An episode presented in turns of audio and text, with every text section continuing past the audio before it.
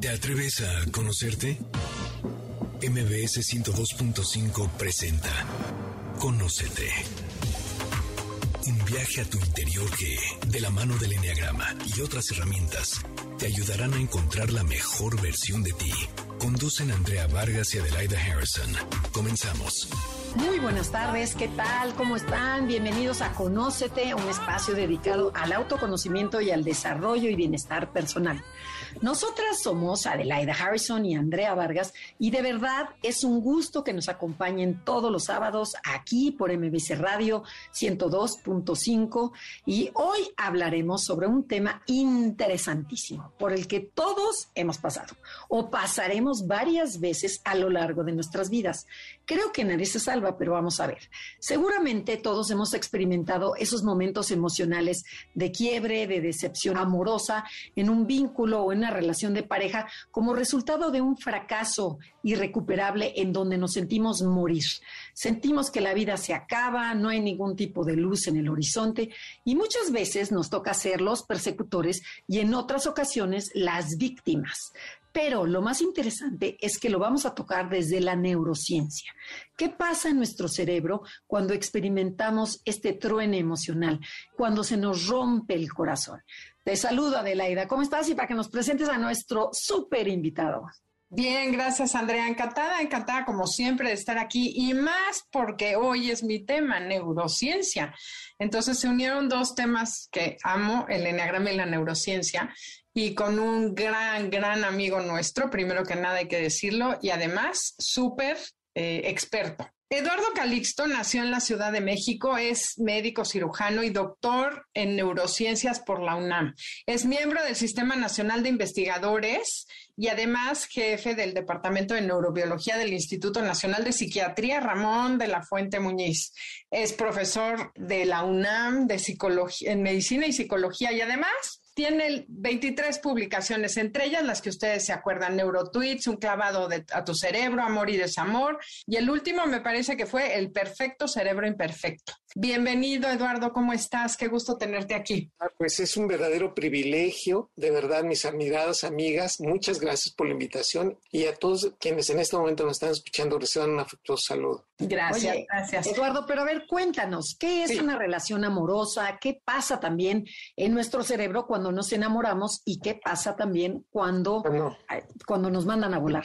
No, bueno, mira, si lo vemos desde el punto de vista anatómico, el amor está en el cerebro, se construyen las mismas regiones de, de, los deseos, de los miedos, de las circunstancias de redes neuronales que están procesando emociones y al mismo tiempo recuerdos. Cuando nos enamoramos activamos 29 áreas cerebrales. Cuando ya tenemos una relación por arriba de 5 a 6 años, estamos activando de 12 a 16 áreas. Quiere decir que desde el punto de vista de activación anatómica, el cerebro conecta más neuronas cuando nos enamoramos que cuando ya tenemos construida la relación con una persona. Esto quiere decir que amor y enamoramiento no es lo mismo que el enamoramiento es un proceso de disminución de lógica y es un fenómeno transitorio de perder lógica, congruencia y objetividad.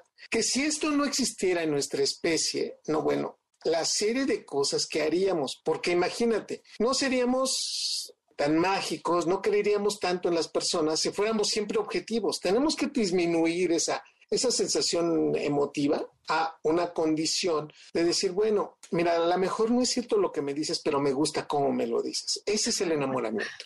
Y entonces vemos que hay una liberación de dopamina, que es el neurotransmisor que nos pone tontos, irreales y reflexivos. Luego se sigue la endorfina, juntos y oxitocina, que nos generan apego y la sensación de placer y parecemos como si estuviéramos drogados con una adicción hacia la persona. Esto no puede durar más de cuatro años. Normalmente, en algunas personas, en el 75% de las personas dura tres. En algunos dura menos y en algunos dura un poco más, pero después puedo decirlo abiertamente que después de seis años este proceso ya no está de tal magnitud. Es decir, que después de cinco o seis años decimos, no, pues sí huele mal, no, sí, sí le sale más bigote que a mí, o sea, sí tiene dos pies izquierdos y ronca. Y entonces dices, pues era el ser perfecto con el cual tú te enamoraste y dijiste que querías vivir toda la vida y querías eh, eh, disfrutarlo hasta que fueran viejitos. Y dices uno, ah, ya me cuesta mucho trabajo, pero pero no te puedes ver con otra persona que no sea él o ella. Y es entonces cuando dices, construimos. construimos el amor, lo acepto como es, ya no, ya no me quita esa lógica. Ahora soy una persona que acepta, ¿sí? Como es ese, ese individuo. lo acepto en su dimensión justa.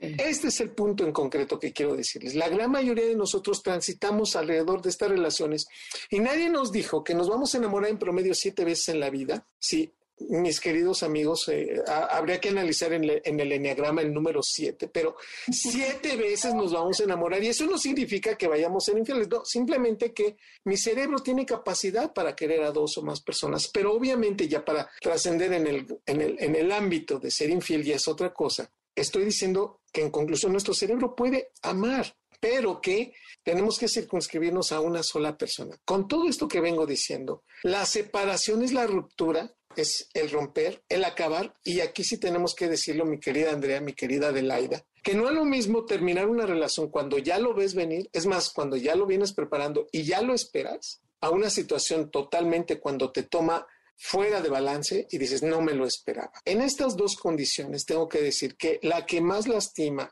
y rompe es cuando no lo esperas. Y nada más para adelantarles algo rápido. Fíjate Adelaida, fíjate Andrea, queridos amigos de MBS, que cuando nosotros amamos a una persona, entiéndase a esa persona que nos genera pasión y nos entregamos y, convivimos tantas cosas, y los besos y las caricias y los orgasmos, y toda esta situación que acompaña la construcción de una relación de pareja, se activa un área cerebral que se llama ínsula.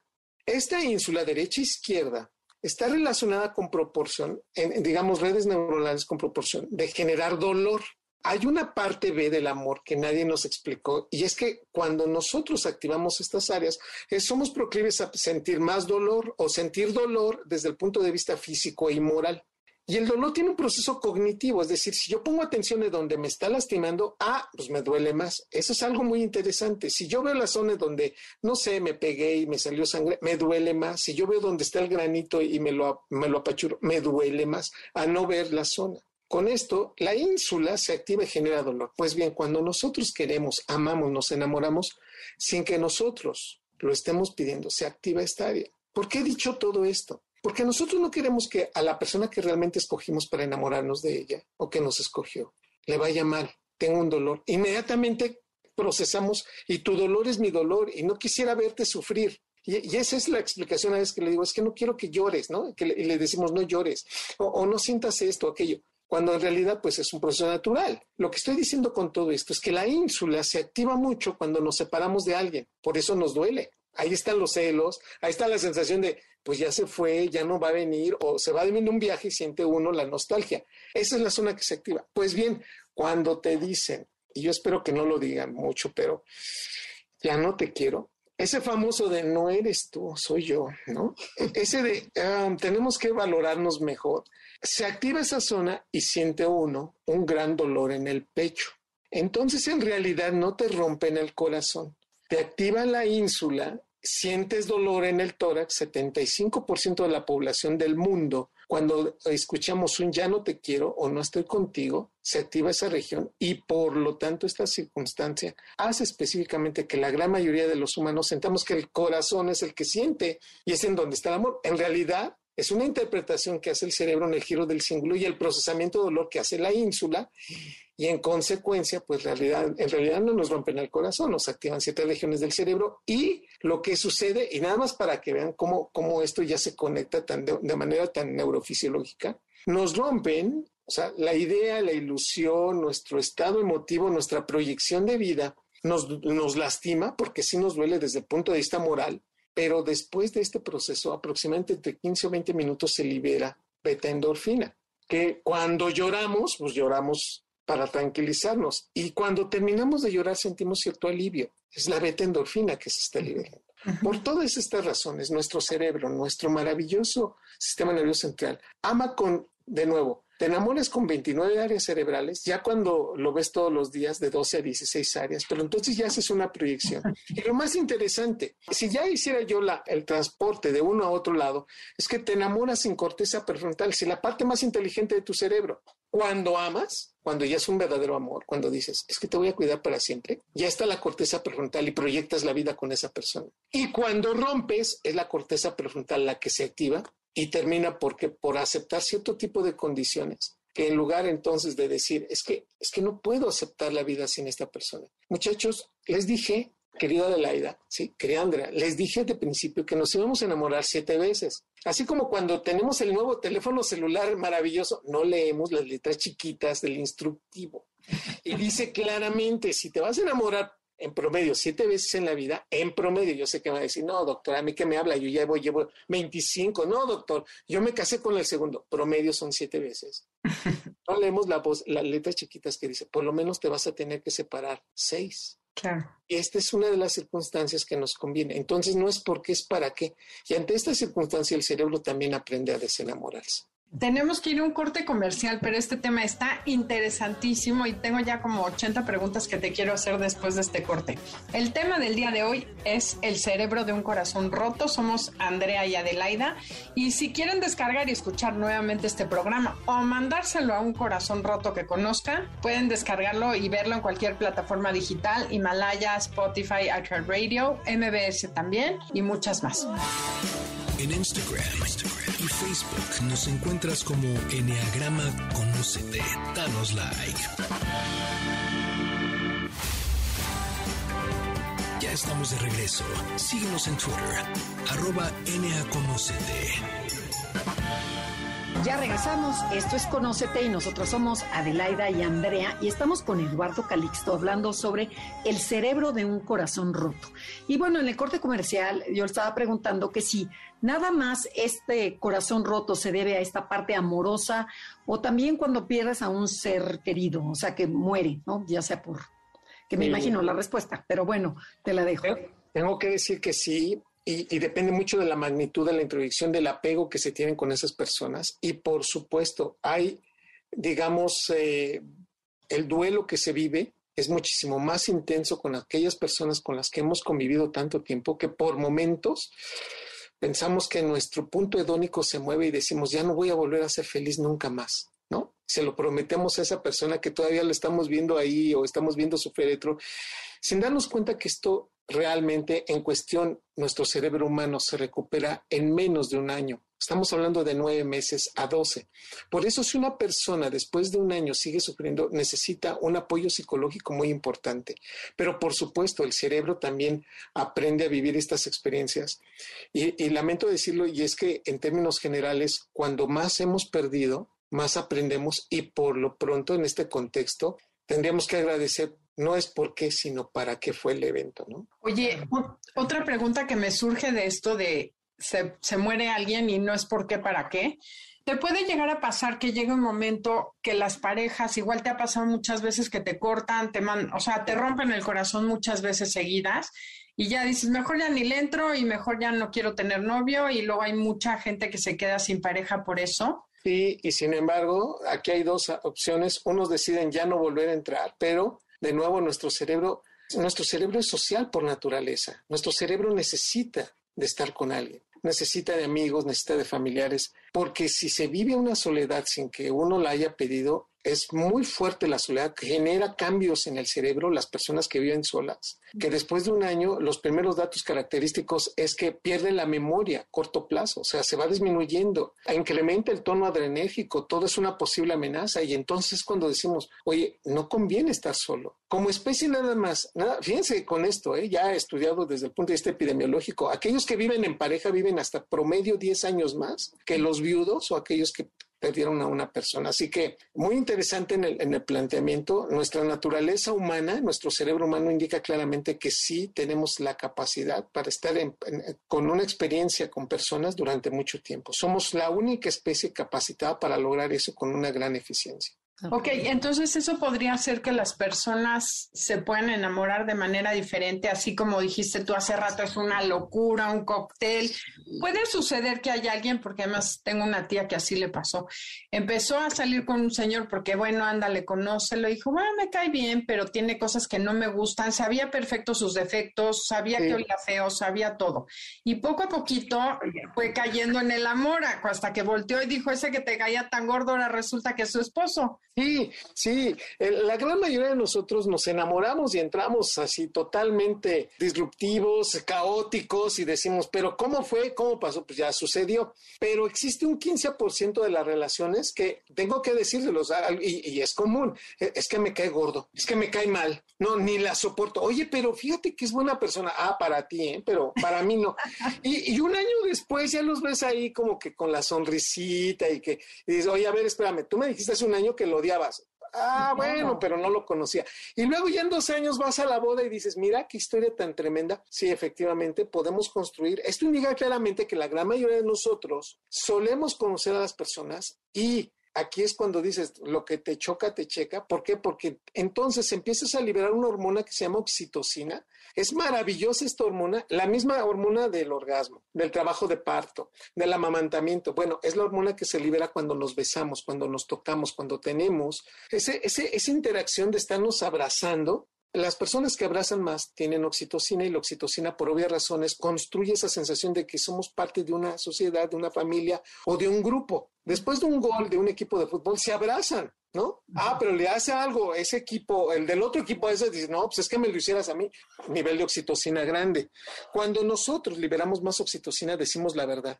Cuando nosotros liberamos oxitocina, me siento parte de ti. O sea, mi vida es tuya y la tuya es mía. O sea, pero ¿dónde dice eso? Pues no importa, pues somos una familia. Espérame, ¿quién dice eso? Ah, es la oxitocina más oxitocina y esa, esa hormona empieza, el cerebro empieza a condicionar los aprendizajes entre los 7 y 14 años de edad. Imagínense desde dónde viene, cómo somos como pareja. Por eso hay quienes no abrazaron, no quisieron y no les dieron la importancia, bueno, no, no liberamos oxitocina. Nada más para recortar la respuesta, ¿sí? Y rematar mi, mi respuesta, es aquellas personas que nos quieren y les cuesta tanto trabajo separarse es porque liberaban muchísima oxitocina. Hay personas que no abrazaron y no quisieron y no liberan oxitocina y no se dejan abrazar de adultos. Es cuando le dices, oye, ven, Eduardo, y, Eduardo se hace para atrás así de, sí, sí, pero yo los acompaño, pero no me toquen, ¿no? O como pareja, oye, Raúl, abrázame. O sea, vienen todas las esposas abrazadas de sus esposos. Mira cómo abraza Martínez. Finge que me quieres. Ajá, por lo menos hazme creerlo, ¿no? Y entonces el otro, ay, sí, ¿verdad? Porque les cuesta o nos cuesta mucho trabajo porque la liberación de oxitocina no se dio en esas etapas y cuesta mucho trabajo reorganizarlo. Pero esto, reitero, la gran mayoría empezamos una relación enamorándonos pero el 15% puede ser que eh, sí me cae mal, la verdad, no me gusta, pero mira, tiene bonita sonrisa y buena letra. Por ahí puede empezar a cambiar, pero se construye. El amor, y aquí este, este es otro factor, permítame nada más hacer un paréntesis, y es que antes de los 22 años, los seres humanos es cuando más dopamina y oxitocina liberamos en toda la vida. Por eso los enamoramientos cuando estamos jovencitos son caóticos y terribles, o sea, me voy a morir de amor y se siente uno, que se muere uno de amor. Mira, ya llegamos a los 30 y dices, no, bueno, ¿de qué hablaba yo? Eso no era cierto. Llegas a los 40 y dices, no, bueno, pones en duda tu capacidad para amar. Llegas a los 50 y dices, no, el amor es un producto de la sociedad. Acaba de salir un artículo de un psicólogo en donde dice que la manera como amamos es, es un proceso de aprendizaje y poco biológico. Yo tengo que decirle que no, es, es mucho lo biológico y sí una parte de aprendizaje, pero tengo que decir que nuestros amores antes de los los 30 son los que más sí viven, pero después de eso somos más inteligentes para amar y somos más conscientes para separarnos incluso. Ok, o sea que se ama mejor cuando se es adulto. Sí, pero a ver, porque tú dices, bueno, todo mundo pasamos por este enamoramiento en donde dura de tres a cuatro años y después viene la realidad. Pero lo que te decía Adelaida, por ejemplo, si ya de una pareja grande, ya estás adulto, ya te divorciaste, ya vas en el tercero o en el segundo y conoces a alguien, tú ya estás como más objetivo, estás viendo la realidad y después viene la oxitocina. Entonces es probable que pueda durar más, ¿no? ¿O no? Sí, puede, mira, puede establecerse mejores, digamos, interacciones con una madurez más fuerte, pero sí esas mariposas en el estómago, ya no van a ser. Ya no es lo mismo. Y te voy a decir por qué. Porque cuando tenemos 17, 19 años, nada más por un besito, ¿sí? Por, una manita ahí o ahí en la manita, o sea, e, entiéndase toda la metáfora, se produce un subidón de dopamina de aproximadamente ¿sí? 250 unidades a nivel del sistema límbico, que cuando ya somos adultos no llega ni a 50, ¿sí? O sea, es cinco veces menos. Pero tú dices, pues ya no es la misma emoción, ya no, porque ya se ven otras estructuras y otras situaciones. Oye, pero ¿qué me dices de estas personas que lo ves, que emplacó, se puso guapo, cambió de coche, cuando con su esposa, ya sabes, era gordito y la segunda pareja, bueno, bueno. está enloquecido el hombre. Primera es primera escoba y segunda estola. Ah, mira, y, dicen, es que, es que mi piel, o sea, mi piel tiene la edad de la piel que toco. Y, y, mira, en parte, en proceso, pero tengo que decir claramente, sí se motivan, pero no es el mismo proceso. Así como cuando se tienen a dos o tres parejas, siempre el cerebro jerarquiza una. O sea, a quien se quiere más, a quien se desea más, es a quien le va a dar más atención. No es así de, es que a todas las quiero por igual. No, a ver, vamos a pararle porque el cerebro a quien quiere más le va a dar su, digamos, neuroquímica más intensa. Ese es un proceso normal. Entonces, lo que debo decir es, sí, por supuesto, todos tenemos esa capacidad, pero con la edad nos va a ir disminuyendo la liberación de dopamina. Lo remato con esto, nada más para que vean, querida Andrea, querida Adelaida. Fíjense nada más, ¿sabes cuánto te ríes cuando tienes 17 años de edad? ¿Cuántas veces te ríes al día? De 300 a 350 veces al día. ¿Sabes cuántas veces te ríes cuando ya tienes 50 años? De 80 a 100 veces al día, si bien nos va. Entonces... Hay quien no se ría eso en un año. No, bueno, imagínate así de, ay, es que, no, yo ya soy un hombre adulto, ya sé para dónde voy, tus memes no me hacen reír, ¿no? Y mientras el adolescente de 16, 17 años está carcajeando y tú dices, a tu edad yo ya trabajaba, hijo, discúlpame, no me estés molestando. Los niveles de dopamina son distintos, nada más para que usted vea cómo, sí, elaboramos esas interacciones de mayor digamos, mayor intencionalidad cuando un cerebro ya es maduro.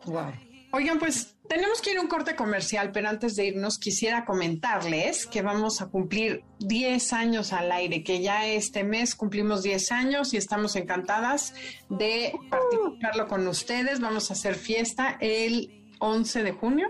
Sí, sábado 11 de junio ya tenemos, estamos planeando cómo vamos a celebrar con ustedes y nos encantará que se una. Sí, entonces si les interesa, manden un mail a info arroba conócete para que aparten su plaza porque va a estar limitada. Así es, tenemos poquitos lugares, pero muchas ganas de celebrar. Esto es Conócete y el tema del día de hoy es el cerebro de un corazón roto con Eduardo Calixto. En Instagram, Facebook nos encuentras como Enneagrama Conócete. Danos like. Ya estamos de regreso. Síguenos en Twitter, arroba ya regresamos. Esto es Conócete y nosotros somos Adelaida y Andrea y estamos transmitiendo desde MBS Radio Ciudad de México.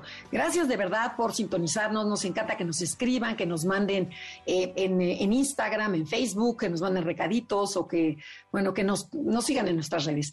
Pero a ver, Eduardo, no hay que perder más. Estamos hablando sobre el cerebro de un corazón roto. Cuéntanos qué pasa en nuestro cerebro cuando cuando de verdad se rompe y que tú dices que no es en el corazón, pero sí lo percibimos en el corazón, en donde de verdad nos sentimos morir. ¿Qué, sucede? Mira, debo decir que cuando viene la información de que ya no nos quieren, de que no somos lo importante, que el apego se tiene que terminar, que la relación se va a acabar y que incluso no nos dan opciones, hay un cambio absoluto de la liberación de dopamina y se incrementa muchísimo la liberación de cortisol, como si entramos en unas, el cerebro en una serie de estrés y un estrés traumático que postraumático no lo sabe manejar adecuadamente. Y esto, entre más queremos, el mundo se desorganiza, generamos un caos interno muy fuerte, porque en el 76% de la, de la frecuencia, es decir, de los casos, nos sentimos culpables, sin serlo. O sea, te dicen, es que sabes qué, es que ya no podemos seguir. Y e inmediatamente el cerebro se cuestiona, pero yo sí quiero seguir, ¿sí? en, el, en, el, caso de que sí quiera seguir la persona, ¿no? Y entonces se culpabiliza de la relación y de la ruptura y de que la otra persona no nos quiera. Cuando estoy hablando de 10, 8 hacemos eso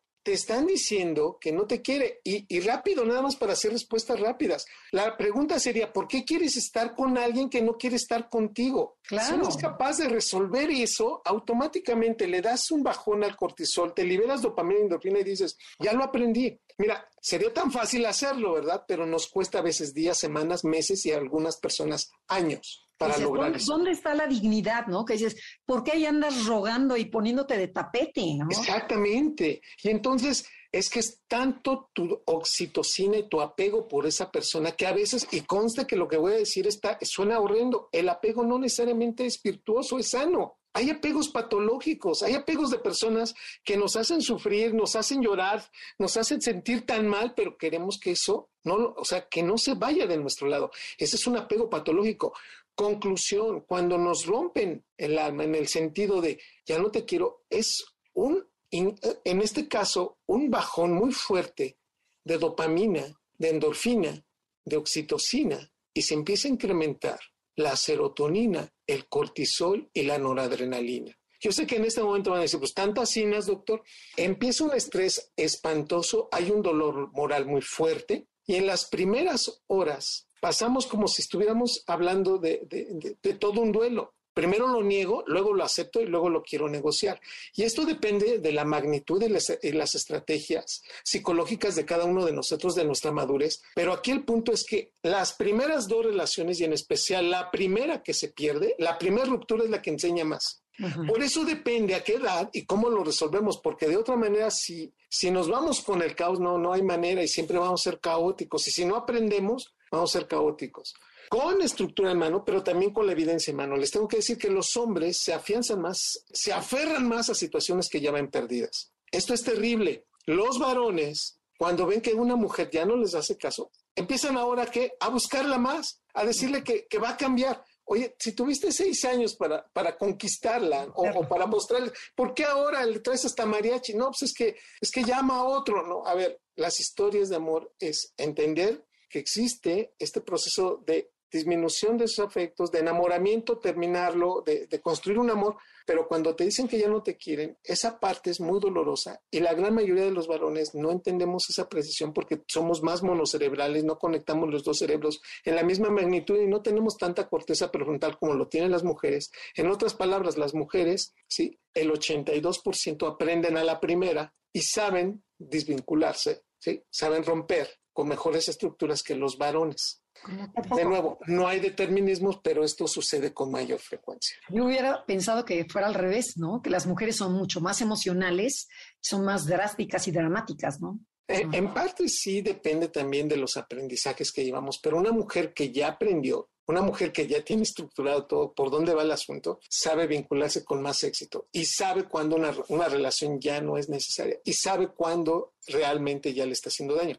Ahora, Habrá que entenderse, mi querida Andrea, que la gran mayoría de nosotros pasamos por la vida con aprendizajes y de nuevo, si entre 7 y 14 años no nos enseñaron a valorar, no nos enseñaron a querernos, no nos enseñaron a ser importantes, si nuestra autoestima que debió haberse conectado entre los 7 y 14 años no está bien, de adultos solemos aceptar todo, incluyase el maltrato, el abandono, la violencia, como un fenómeno de adecuada interacción ¿sí? con la pareja. Por eso las rupturas dependen de cómo somos, quién somos, eh, cómo hemos evolucionado y la madurez que tenemos. La gran mayoría de nosotros, mira, nos dicen cómo va el amor y es bonito, ¿no? Hasta vemos películas y qué bonito, pero pocos hemos tenido la capacidad para entender cómo debe uno que separarse. Sería fabuloso, Andrea, que llegaras y le dijeras, este, están cenando en un lugar así muy bonito y dices, ¿sabes qué? Tenemos que separarnos porque en el último mes o en el último año estamos peleando todos los días. Y ella le contesta,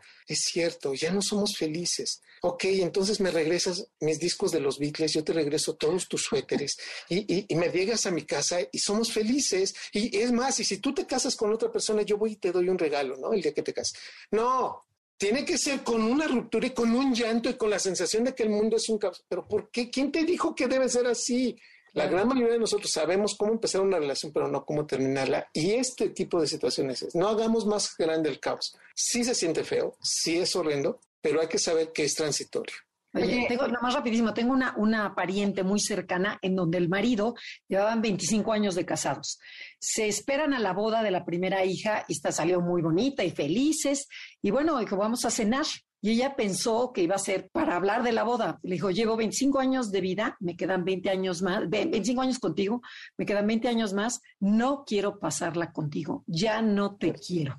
La pobre mujer me dice, no podía ni respirar ni hablar. Fue el shock tan grande, como tú dices, el factor inesperado, el factor sorpresa. O sea, se te viene abajo y le entró una depresión y además afectó a toda la familia. O sea, porque a los hijos, a la casada, a todo mundo, ¿no? Porque no lo esperaba y porque su estado neuroquímico veía a esa persona para siempre con él, ¿no? Pero, pero te tengo que decir, con madurez lo supo afrontar. Ok.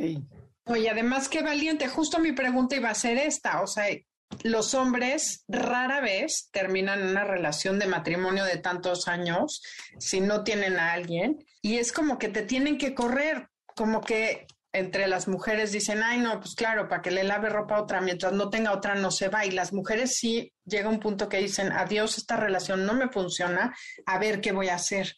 ¿Tiene que ver con el cerebro? Sí, por supuesto, hay muchos de estos, además del aprendizaje, los niveles de testosterona de los varones, y mira que siempre lo digo y siempre, y también hay una situación en donde me dicen, parece que los está justificando, doctor. Pues claro, usted es varón, ¿verdad? Los altos niveles de testosterona hacen que entonces esta proclividad del varón se sienta muy cómodo teniendo una persona que sabe que, lo, que está atrás de él, o sea, es decir, una pareja. Pero cuando interviene otra o hay otra persona ya en este punto, se envalentona y dice, puedo seguir con la otra. ¿Y por qué? Porque le libra más dopamina y genera esa sensación de sentirse querido con otra persona. Bueno, nada más para que vean la estadística, 60% se va a arrepentir en menos de dos años. O sea, eventualmente va a decir, déjame regresar, me, permite. Sí, ¿por qué? Porque el factor de, oxito, de testosterona lo hizo abocarse como un verdadero varón, ¿verdad? Como un macho alfa, pero no se dio cuenta que se pierden muchas cosas porque piensa que va a tener exactamente lo mismo en otra relación que con la que está asumiendo que puede estar. ¿60% se arrepiente? La mitad, o sea, de un volado, la probabilidad incluso del volado es que, que esté sesgada la situación. Imagínense nada más. ¿Qué tal? Qué impresión. Entonces hay que reconsiderar antes de tronar. Y las mujeres pero a ver, entonces la codependencia tiene que ver, esa es otra pregunta que me surge hace rato.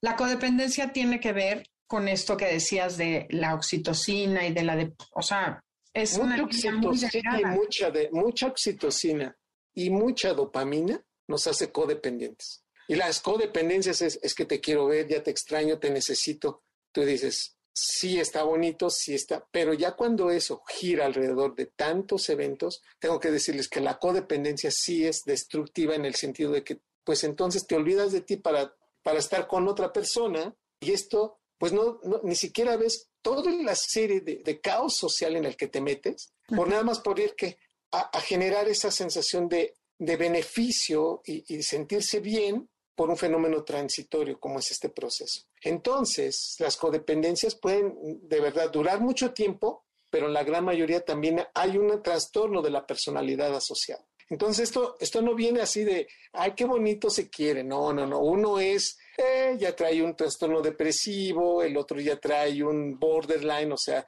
ya traen ahí serios, serios trastornos que cuando se unen, no les quiero decir cuando hay estos limítrofes de la personalidad, estos de que no se quieren, nunca se dejan, pero hacen todo para que los dejen. Esos de que los que no, lo que no ganan lo arrebatan. Esos de que no me dejes, pero pero te tiro la computadora y te destruyo el televisor, uh -huh. pero que son increíblemente sexuales. O sea, estos límites, este, este trastorno límite de la personalidad, no te cuento cuando son dos, o sea, él y ella, o cuando son ella y ella, o cuando son él y él, no, bueno. O sea, cuando son, ambos, ambos reaccionan de esa manera. Exactamente, no, no, no. La relación sacan chispas en lo sexual, pero son terriblemente nocivos, se separan y cuando regresan vuelven a cumplir un ciclo de emoción, de, necesidad, pero, se, pero autodestructivo, que dicen, pero ¿por qué siguen haciendo esto? Se están destruyendo. O sea, lo que construyen económicamente se lo, en cinco años se lo acaban en uno y ustedes tarde o temprano un día se van a lesionar muy fuerte. Desde el punto de vista físico. Qué cosas, así es que hay que aprender a amar bien y también a separarnos bien. El tema Sería del fabuloso. día de hoy, exacto. El tema del día de hoy es el cerebro de un corazón roto. Esto es Conócete. Y bueno, síganos en redes sociales, Instagram, Facebook, Enneagrama Conócete y no se muevan porque todavía nos queda un bloque con Eduardo Calixto. En Instagram, Instagram y Facebook nos encuentras como Enneagrama Conócete. Danos like. Ya estamos de regreso. Síguenos en Twitter, arroba. Ya regresamos, esto es Conócete, nosotras somos Adelaida y Andrea y estamos hablando con Eduardo Calixto sobre el cerebro de un corazón roto. Pero cuéntanos, Eduardo, ¿qué hacemos? O sea, cuando de verdad, ¿cómo, cómo podemos ayudarnos para no caer en la, en la depresión total cuando estamos en estos niveles tan tristes o tan enojados o tan, tan deprimidos? ¿Qué podemos hacer? Yo diría que hagamos seis cosas, siete diría yo. La primera es empoderarnos. ¿Qué es lo que realmente haces bien? ¿Qué realmente te hace ser la persona que eres? Quiérete más. No le otorgues ese papel a una persona que no supo honrar el cariño. Hacerlo es un doble error. Entonces, quiérete más. Si esa persona no te quiere, tú te debes de querer más y busca quererte más. Date más tiempo, date más apoyo, haz ejercicio, come mejor, descansa más, rompe rutinas, aprende cosas nuevas. Dos, acepta la magnitud de la pérdida. No hacerlo cometemos errores así de, ah, total, después regresa. No, acepta, me duele mucho y me, me, habría encantado que supiera la persona tan hermosa que soy a su lado, pero no lo quiso hacer. Aceptar esa qué, qué, bueno que tocas ese punto, porque mucha gente dice, no, hombre, ya dale la vuelta a la página, ya más en next, y pasan a la siguiente relación sin haber tocado ese dolor, ¿no? Que es muy importante. Exacto tocarlo, sentirlo y ir para arriba. Y decirlo, o sea, ¿sabes qué, Andrea? Es que a veces dices, es que estoy enojado y no lo quieres decir, o estoy triste, estoy decepcionado. Eso lo tienes que decir. Acepta la magnitud. O sea, no pasa nada en el sentido de que tú lo estás entendiendo que así es. El segundo punto es no idealicemos el pasado. Por algo no quiere estar conmigo. Por algo no quiero ya estar con él. No lo idealices. Porque idealizar sí es muy bonito y ver la vida posterior y pues dices, ah, pues ya, ya edité muchos, muchos eventos pero no lo idealicemos. El pasado debe estar ahí y debe ayudar a tomar mejores decisiones. El tercero es, ¿por qué quieres desear? O sea, ¿por qué sigues deseando sin razonamiento volver a, a vivir la experiencia amorosa? Eso de nos vamos a dar un tiempo, pero cuando regresemos y estamos como esperando y somos boyeristas de nuestra desgracia porque andamos en las redes sociales por dónde anda y preguntándole, oye, mana, no, porque su, hermana es mi super amiga, ¿dónde anda aquel? Y tú, oye, no, espérame, espérame. No, no, no, no, no, no volvamos a eso. Por algo está fuera de tu vida. Cuatro, no. Mira, corazón que no ve, ojos que no sienten, Cerebro que no sabe en dónde está, no tiene por qué estarse metiendo. Eso de que quiero ser, bueno, ya no somos novios, pero ahora vamos a ser amigos. Eso sucede casi ocho años a diez años después, no, no inmediatamente después de terminar la relación. Lo indican los estudios. Romper una relación no puede ser amigo de tu expareja. Es muy complicado, es, es muy caótico solamente lo puede ser menos del 10% de la población, salvo que tengas una madurez neuronal y sepas por dónde va la vida, creo que podría hacerse. El sexto es, oigan, ya no tenemos vínculos afectivos. Es botín de guerra. Si el cerebro dice, ya no te vuelvo a ver aunque te quiera, ayuda muchísimo a la recuperación.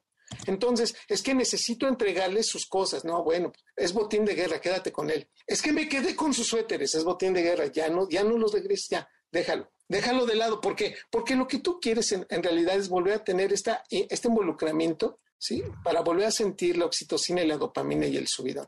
Y finalmente, todos tenemos tarde o temprano una idea irreflexiva, subrayo irreflexiva, de, de vengarse. La venganza, así de, y ah, queremos, porque mira, quieres, o sea, quieres que te den, sí, porque te sientes enojado, desvalorizado, angustiado, quieres justicia, tienes una tristeza, te sientes vulnerable, quieres una explicación. Ese yo sé, yo diría que para eso es. Todos tenemos que darnos una explicación. Así que voy a estar mejor, me sucedió por esto, ya lo aprendí y eso es lo más hermoso. A ver, aquí sí quiero decirlo muy claramente.